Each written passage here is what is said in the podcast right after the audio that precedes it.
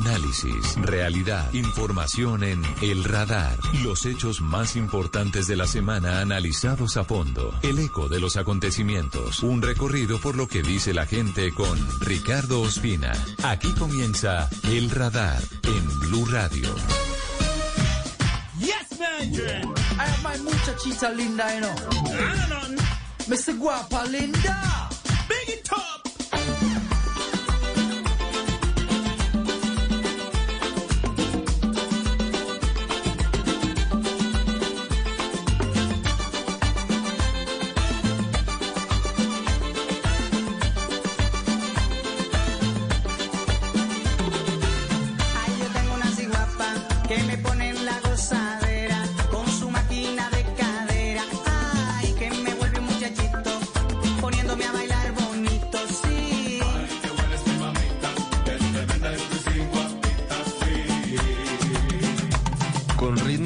Musicales dominicanos iniciamos hoy el radar en Blue Radio y en BlueRadio.com.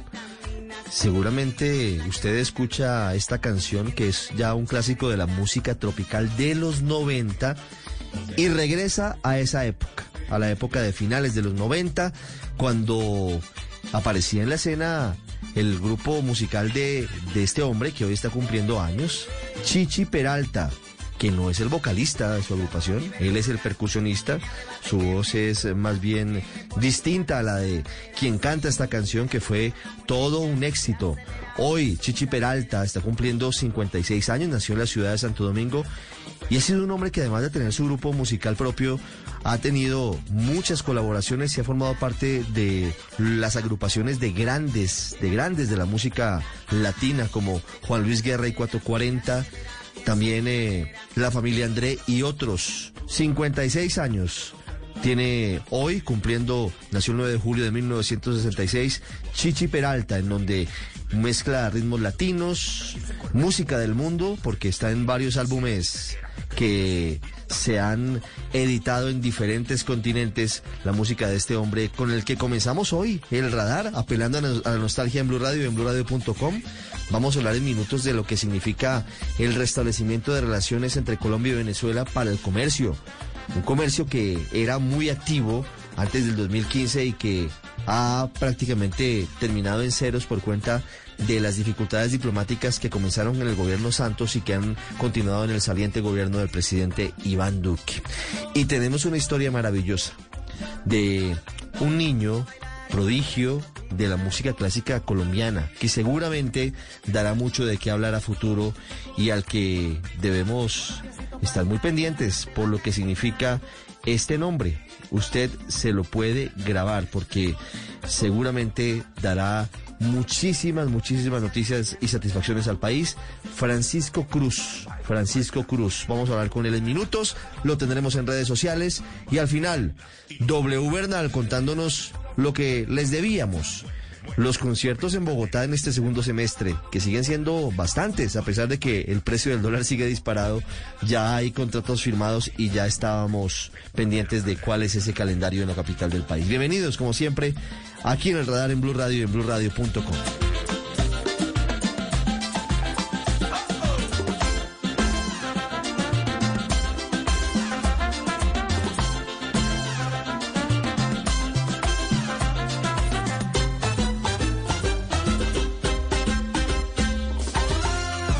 está en El Radar en Blue Radio.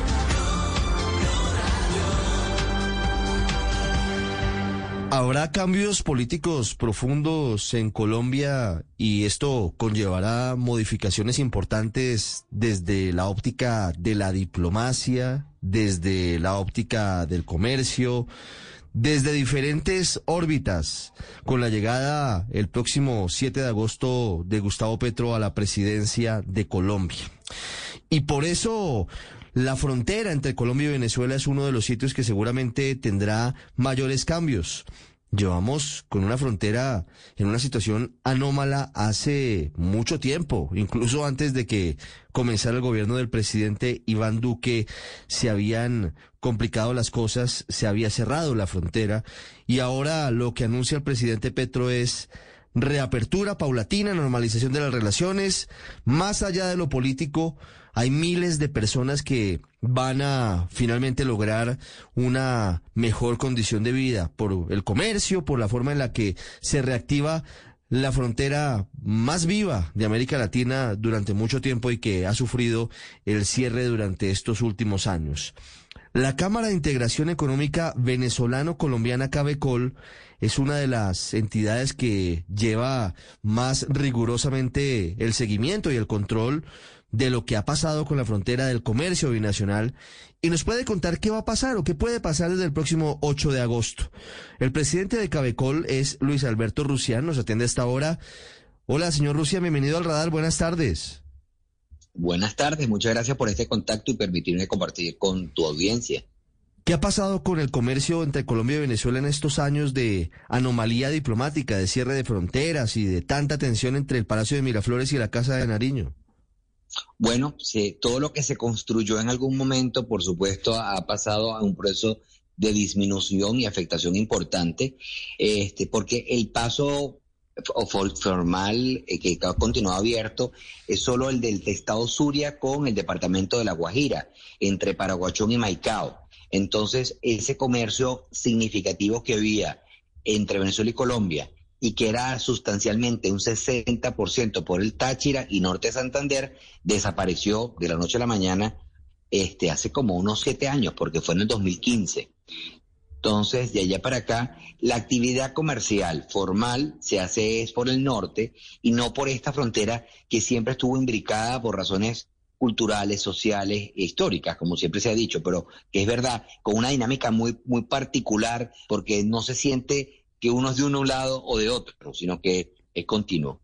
Simplemente por traerte unas cifras, un comercio que llegó a registrar un nivel de 7.300 millones de dólares, 7.200 millones de dólares para el 2008, fue cayendo progresivamente por, la, por varias medidas que se fueron adoptando, este, fundamentalmente, lamentablemente, desde el lado de Venezuela, este, hasta llegar, por decir alguna fecha que es reciente, que también tuvo entonces la afectación de la pandemia en el 2020, que llegó a estar en 224 millones de dólares de intercambio binacional. Solo en el 2021 creció en un 100% aproximadamente, llegando a unos 400, 406 millones de dólares de intercambio binacional. Pero por supuesto que esto es una cifra ínfima respecto a ese volumen que te estamos comentando con anterioridad. Eso ha seguido pasando, y la tendencia al crecimiento ha seguido dándose por, porque, bueno, ha habido Mm, quizás mayor poder adquisitivo en Venezuela porque ha habido cierta mejoría, cierto crecimiento después de muchísimos años de, caída del Producto Interno Bruto, este, y entonces el comercio formal ha, mejorado, porque esas cifras son de comercio formal. Durante todo este tiempo entendemos que existe un gran comercio no formal que pasa en el Táchira y Norte Santander, por ejemplo, este que no pasa por la aduana, sino que pasa por otros espacios que han llamado trochas, ¿verdad?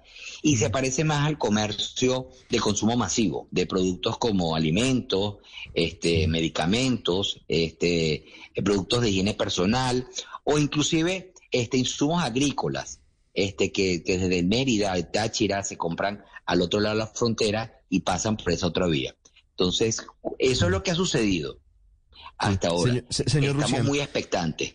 que eh, justamente sobre esa expectativa, ¿qué puede pasar cuando empiece esa reactivación paulatina? Bajar a 220 millones de dólares después de tener un comercio binacional de más de 7 mil millones de dólares es una reducción casi total de ese comercio binacional. ¿Cuáles serían los primeros sectores, las primeras empresas que verían reactivación y movimiento? ¿Y, eso qué significaría para la frontera? Bueno, con respecto a los sectores, pensamos que los que van a tener un beneficio inmediato son los sectores que hasta ahora han sido, tienen presencia de marca en uno u otro mercado a través de los canales informales, pues, a través del, del, comercio no que no pasa por la aduana. Y tiene que ver con esos productos que te estaba comentando, los, los productos alimenticios, este, los productos de medicamentos, este, productos eh, de higiene personal, eh, de limpieza, porque son productos que se pueden llevar y traer. Este, un particular, los monta en una bicicleta, atraviesa un río, lo que sea. Este, insumos agrícolas. Nosotros apostamos a que eso suceda y entonces las empresas formales venezolanas y las empresas formales colombianas puedan hacer el intercambio de manera directa, porque hasta ahora ellas no lo hacen. Este, e, esos productos aparecen allá por terceras personas o gente que compra aquí y los lleva allá. Entonces, eso, eso sería el, primero, el, primer elemento respecto a ese crecimiento y esa formalización. El otro tema tiene que ver con que va a generar inmediatamente una dinámica en crecimiento. ¿Por qué? Porque es que está retenido eh, eh, eh, esa relación.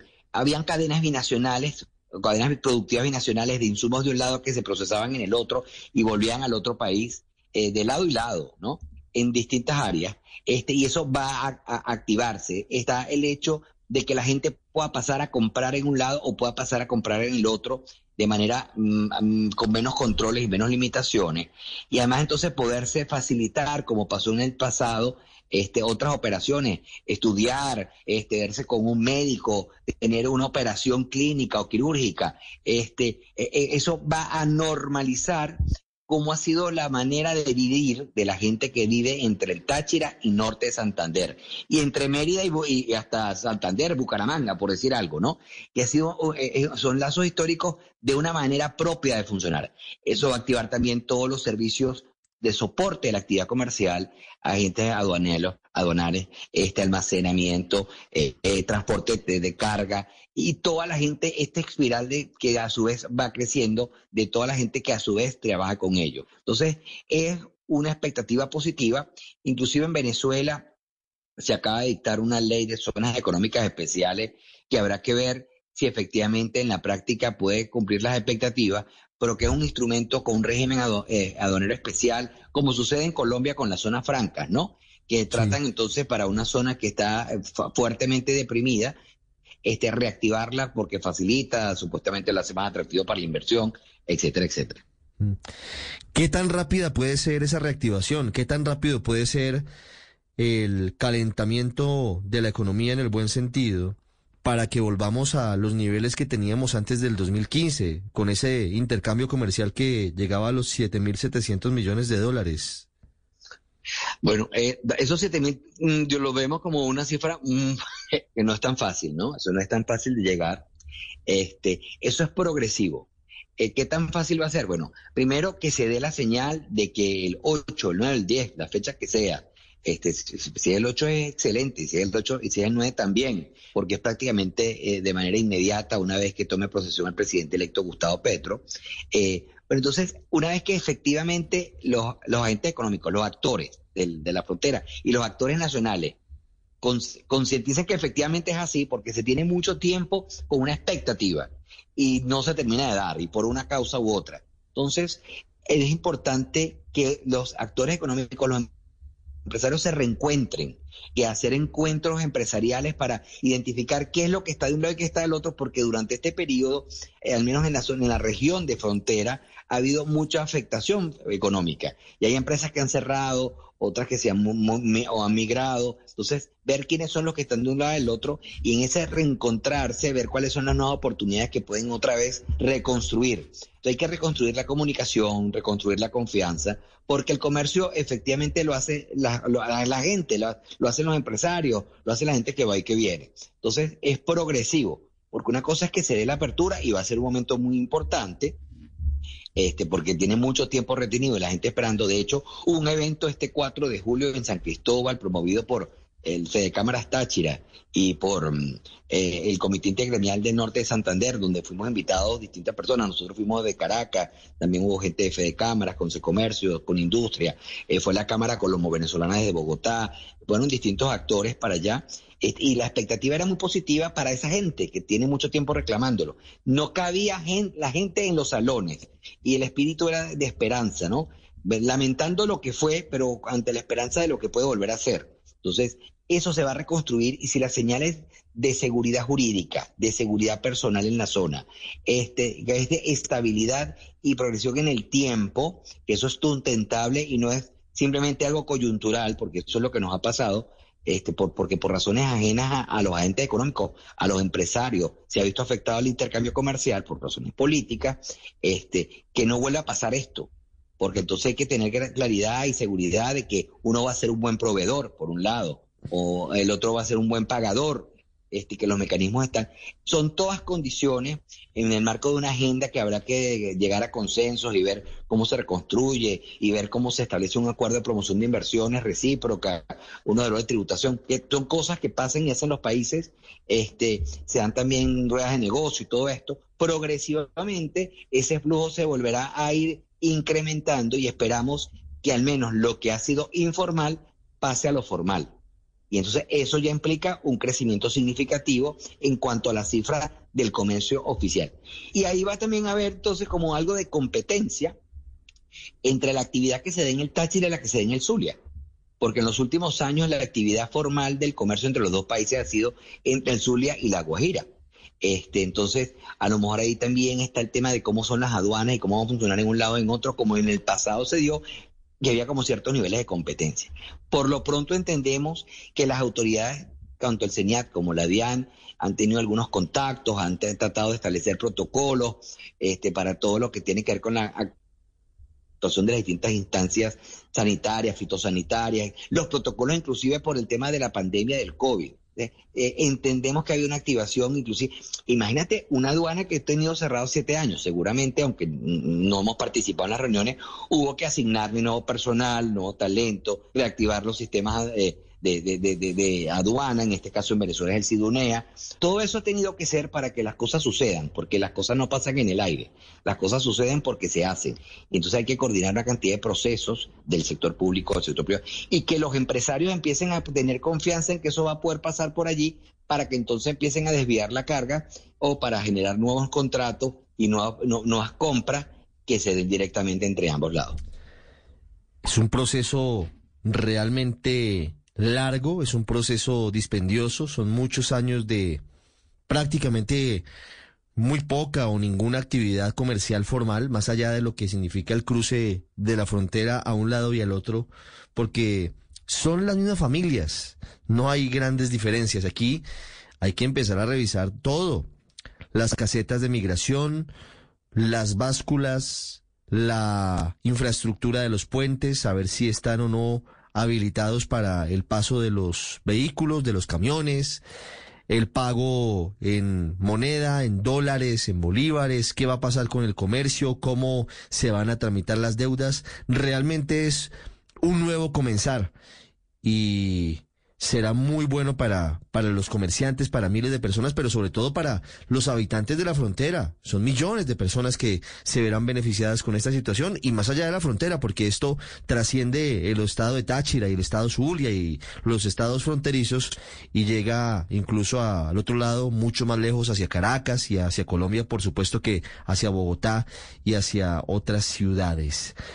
Señor eh, Luis Alberto Rucías, muchísimas gracias. Desde Cabecol, muchas gracias desde Caracas con esta situación que hoy empieza a tener un tinte distinto. Estaremos pendientes el 8 de agosto para saber, para saber cómo avanza este restablecimiento de relaciones comerciales entre Colombia y Venezuela. Muy amable.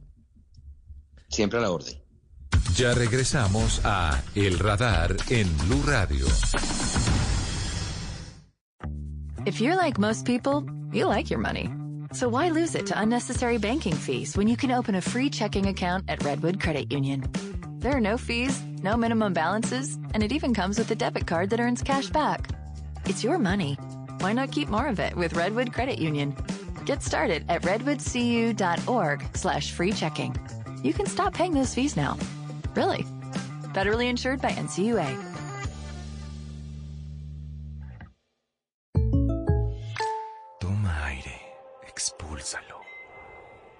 Vive el presente. Eso hago, maestro. De hecho, tengo que recortar gastos y no voy a poder venir más a sus clases de meditación. Vive y ahorra. ¿Que viva en el ahora? Ahorra. Podrías ahorrar en tu seguro. State Farm tiene opciones como asegurar tu auto y casa para que tengas una tarifa excelente. Para precios sorprendentemente bajos, como un buen vecino, State Farm está ahí. Volvemos con El Radar en Blue Radio.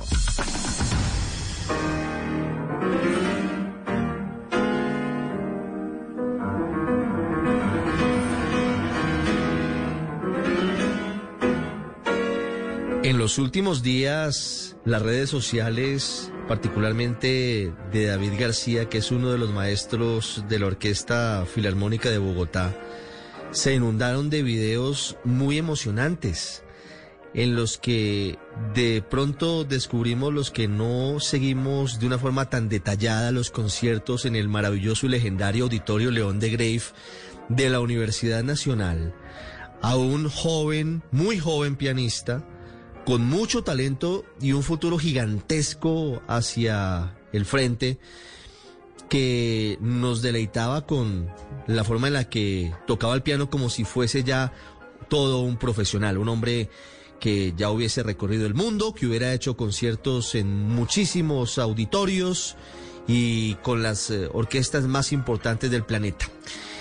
Ese jovencito tiene 11 años de edad, se llama Francisco Cruz Lozano, es uno de los más eh, aventajados alumnos del programa de estudios musicales básicos del Conservatorio de la Facultad de Artes de la Universidad Nacional de Colombia y nos dedicamos a buscarlo porque esa historia de Francisco Cruz Lozano merece ser contada. Es muy joven, está en pleno desarrollo de su aprendizaje, pero ya se perfila como uno de los seguramente importantes referentes de la música clásica en Colombia, tocando el piano en particular. Hola Francisco, bienvenido al radar, gracias por estar con nosotros en Blue Radio, en nuestras eh, frecuencias y también en nuestras redes sociales. Buenos días Ricardo, ¿cómo estás? Muy bien, sorprendido Francisco, ¿desde cuándo tocas el piano? Yo toco el piano desde los siete y medio. Desde los siete años y medio. ¿Y por qué empezaste a tocar el piano? Es porque mi hermano y mi papá me enseñaron, o sea, ellos fueron los que me metieron a, a lo del piano porque a mí me gustaba mucho eso. Por ejemplo, mi hermano que ganaba concursos, mi hermano tocaba con orquesta, entonces yo quería hacer, yo quería hacer igual. ¿Tu hermano toca el piano también o toca otros instrumentos? No, él toca también piano. Él toca también piano, entonces allí ha estado siempre la presencia del instrumento. ¿Es fácil o es difícil aprender a tocar piano? Pues en, el principio es difícil porque tus dedos están acostumbrados a tanta, a tanta articulación. No, además son muchos movimientos al tiempo. Están los pedales, están las manos, los dedos, están los brazos. Mucha coordinación. No es tan sencillo. Pues no, pues cuando uno empieza a tocar el piano, uno toca estudios de Cherny, en los estudios de Cherny uno no tiene que meter pedal ni nada. Eso es lo que lo difícil es que tiene que estar bien claro y lo que pasa es que como hasta ahorita estás empezando, entonces tus dedos no están bien articulados. Claro. Francisco. Pero ya después tanto, tanto práctica y tanta práctica y tanta práctica, ya tus dedos se acostumbran y por eso ya, ya uno toca libre.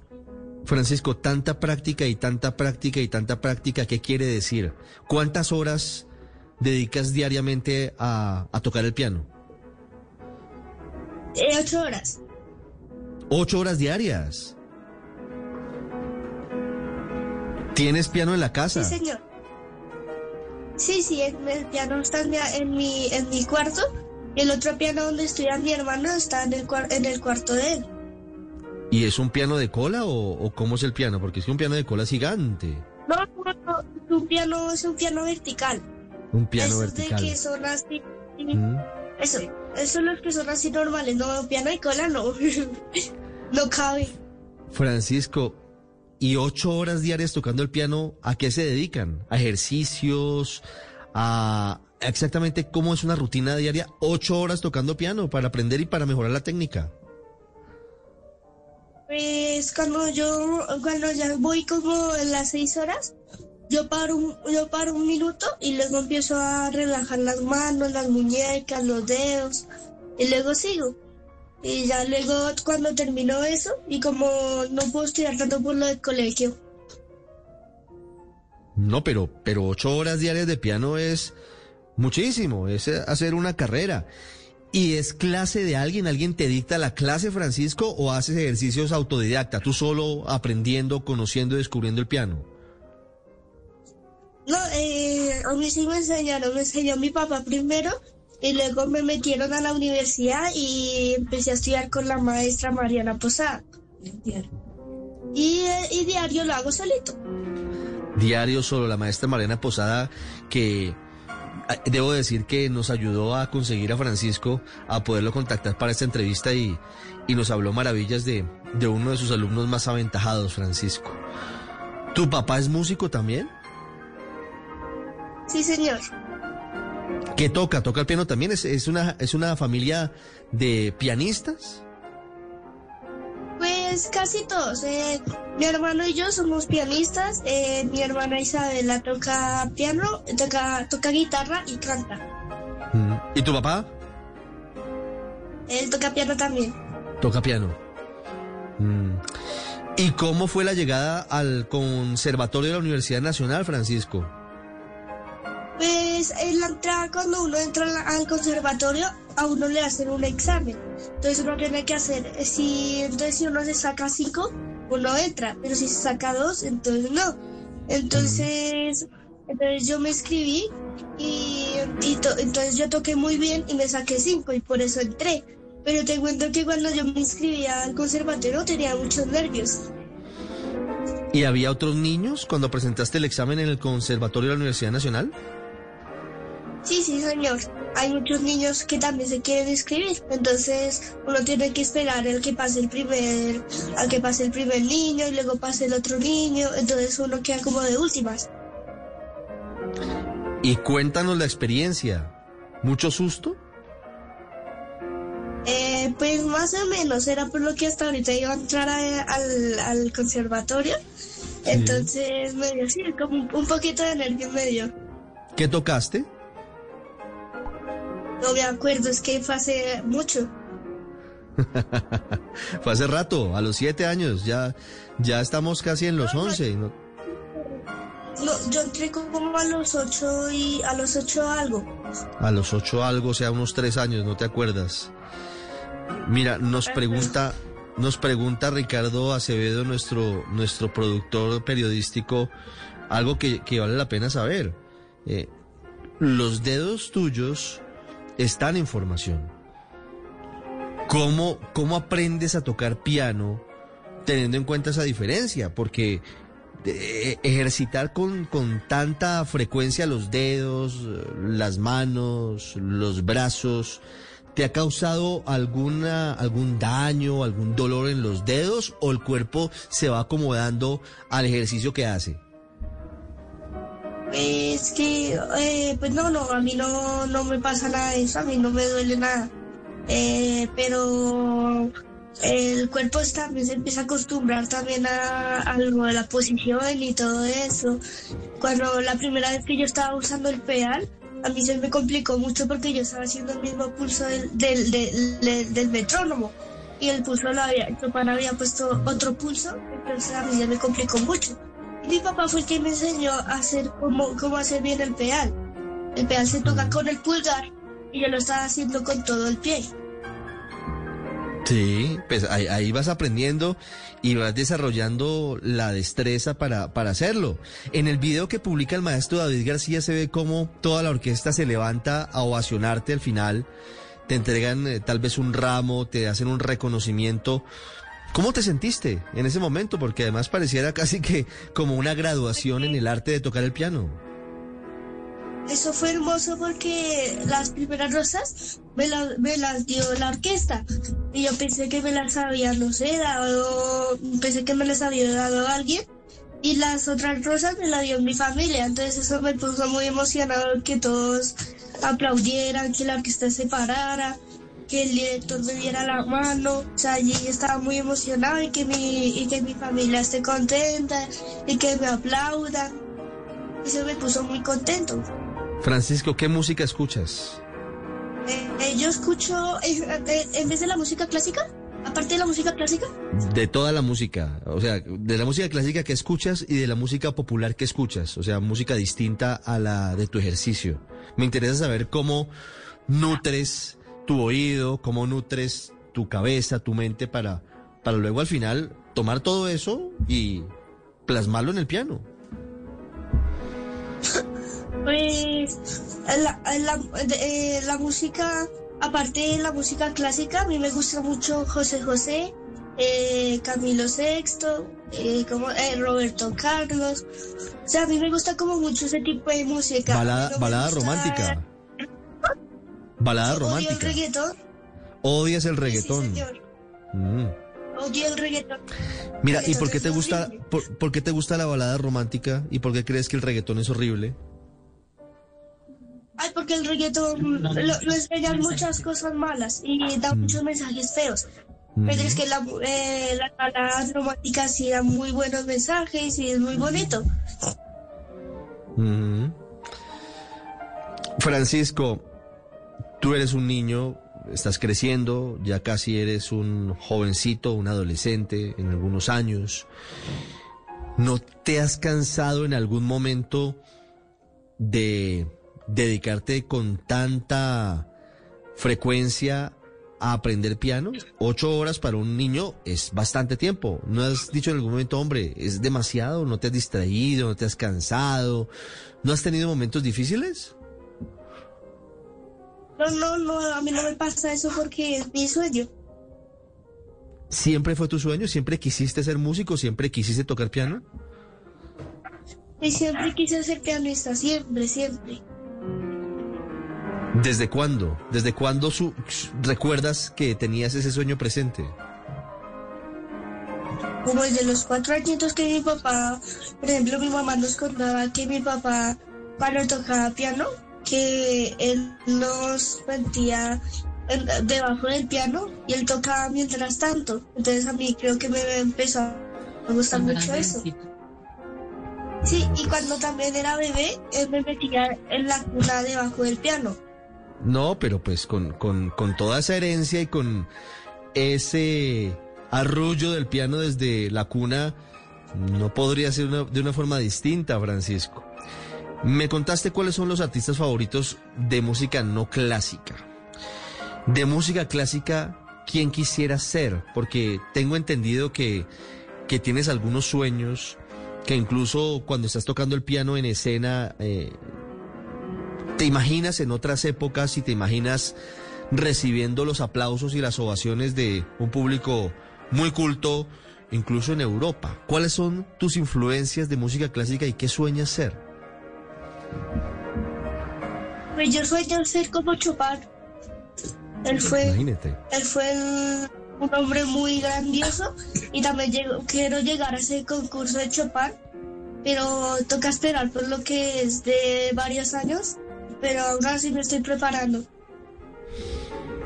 ¿Te falta mucho para llegar a ese nivel? Es, es un sueño, es un sueño magnífico para los conocedores de la música clásica. Eh, ser, pues imagínate, Federico Chopin es realmente uno de los grandes referentes. ¿Sientes que te falta todavía mucho en el camino? ¿Cómo, será ese camino?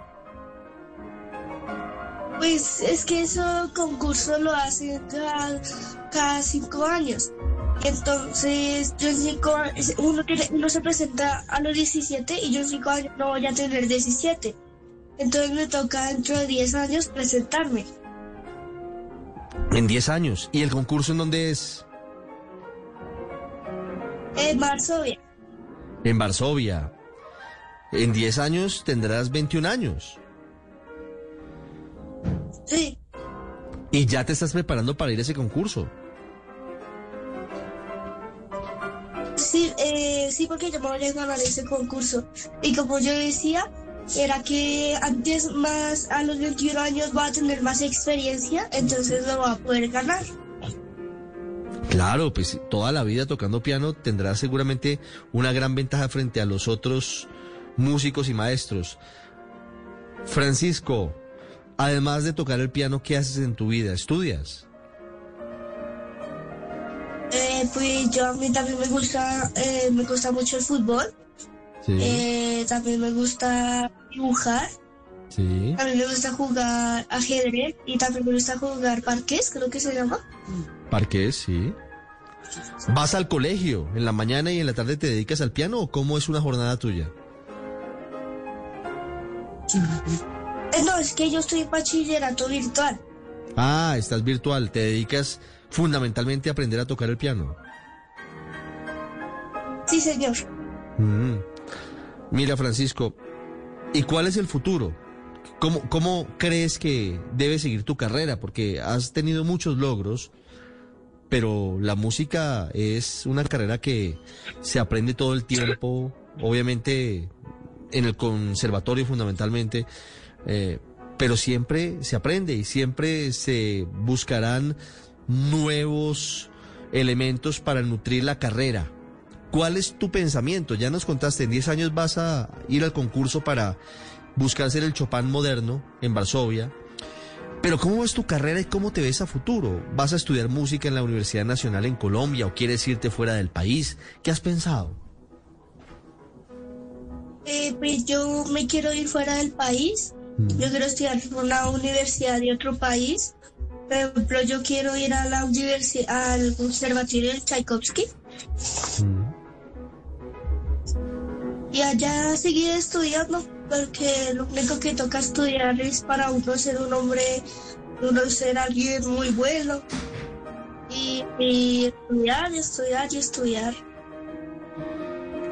Francisco, cuando seas aún más grande de lo que eres hoy en la música, ¿cómo imaginas tu, tu vida en Europa y cómo vas a recordar a Colombia? Es, es una pregunta interesante porque generalmente la carrera de un músico clásico se hace en el viejo continente. ¿Cómo va a ser esa relación? ¿Cómo te imaginas que será esa relación con Colombia? Pues sacar el nombre de mi país Mm. y estar en todos los países diciendo que soy colombiano. Pues Francisco Cruz, gracias por haber estado con nosotros, gracias por tu espontaneidad, por contarnos tu historia. Eh, darás mucho de qué hablar y guardaremos esta entrevista, este, este video, esta charla, porque en algunos años seguramente será parte de, del archivo de, de los pasos iniciales de una de las grandes figuras de la música clásica en el mundo. Muchas gracias, gracias por estar con nosotros por estos minutos y por contarnos tu historia, Francisco. A ustedes muchas gracias por la invitación y saludos a todos. Felicitaciones, gracias. Bueno, gracias.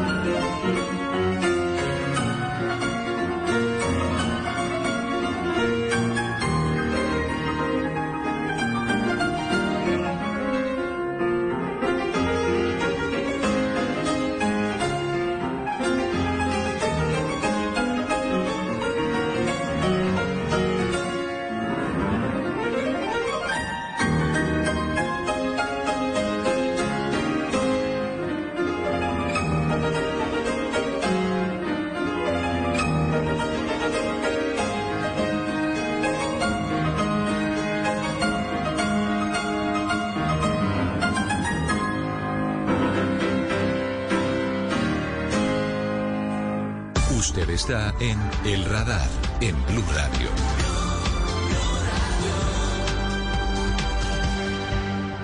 Con música de los conciertos que vienen en este segundo semestre en Bogotá, que es la plaza más fuerte, más importante en ese aspecto. En Colombia, nos vamos, W Bernal, ¿cuáles son los conciertos más importantes previstos para este segundo semestre? Me apunto a varios, a varios grandes conciertos. ¿Cuáles son esos? ¿Cuáles son los artistas que vienen a Bogotá? Ricardo, buenas tardes y buenas tardes a todos los oyentes de El Radar. Pues sí, este segundo semestre del año 2022 es uno de los más grandes en términos de conciertos de lo que se ha vivido en Bogotá en los últimos años. Hay que tener en cuenta pues que dos años estuvo detenida toda esta industria, dos años y medio casi estuvo detenida esta industria, entonces el regreso ha sido muy muy grande. Todos los que eh, amamos los conciertos estamos con deseos de asistir a alguno de estos espectáculos, así que pendientes porque arrancamos este próximo 15 y 16 de julio. Estará en el Movistar Arena esta agrupación, este dúo, Wisin y Yandel, en una gira pues que mucha gente espera y todos los fanáticos del reggaetón están pendientes de lo que pase con Wisin y Yandel.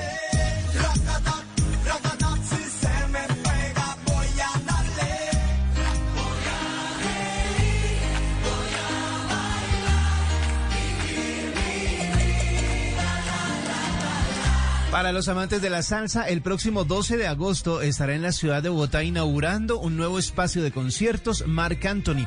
Esto es en el Coliseo Live. Este artista regresa a Colombia para presentarse en la apertura de este nuevo sitio de espectáculos en la capital de Colombia que queda por eh, la 80, saliendo por la 80, 500 metros después del puente de Guadua. Ahí está el Coliseo Live en donde está Marc Anthony.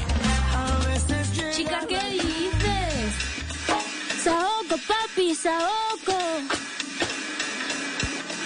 Saoco, papi, saoco. Chica, ¿qué dices? Otra de las artistas más esperadas en este segundo semestre en Bogotá es Rosalía. La española llega el próximo 31 de agosto a presentarse en el Movistar Arena en su tour Motomami 2022.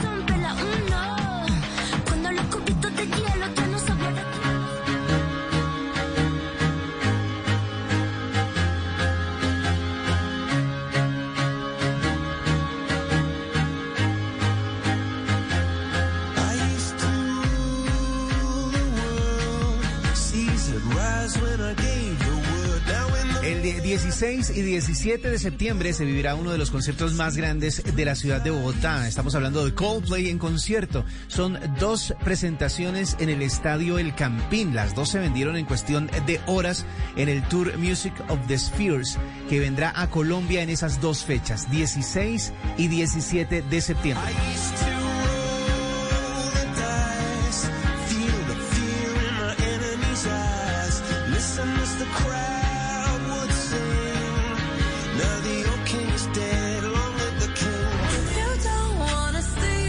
Como si fuera poco, al día siguiente, el 18 de septiembre, estará presentándose en el Parque Salitre Mágico Dua Lipa, en la ciudad de Bogotá, uno de los conciertos más esperados del año.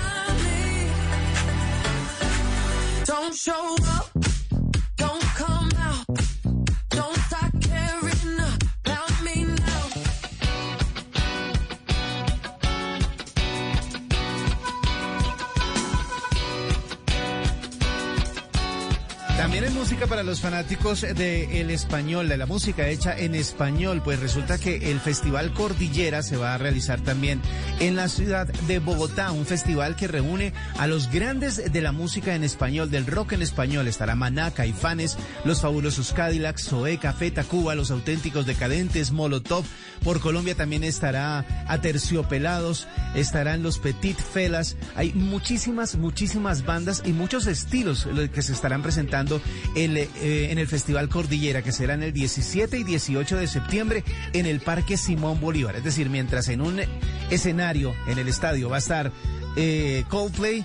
eh, y en el otro escenario al día siguiente va a estar eh, Dua Lipa, pues en el Parque Simón Bolívar va a estar este Festival Cordillera para los fanáticos del rock en español.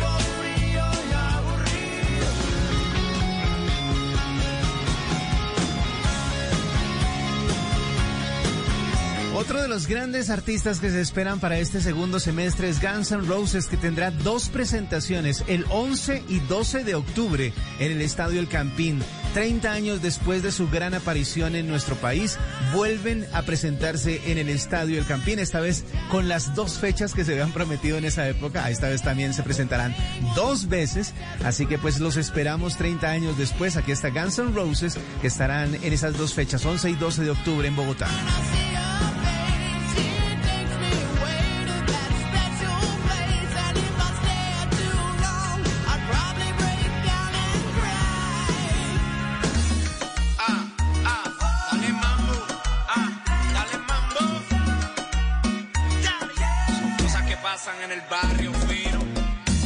Un poco drástico el cambio, pero de todas maneras hay que recordar que también en octubre en el Coliseo Live se estará presentando Daddy Yankee.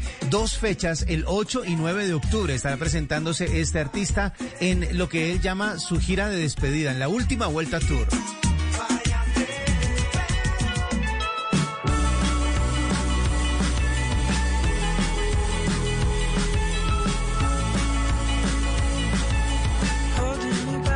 Cerramos en el mes de noviembre en el Parque Salitre Mágico de Bogotá. El 27 de noviembre se estará presentando Harry Styles.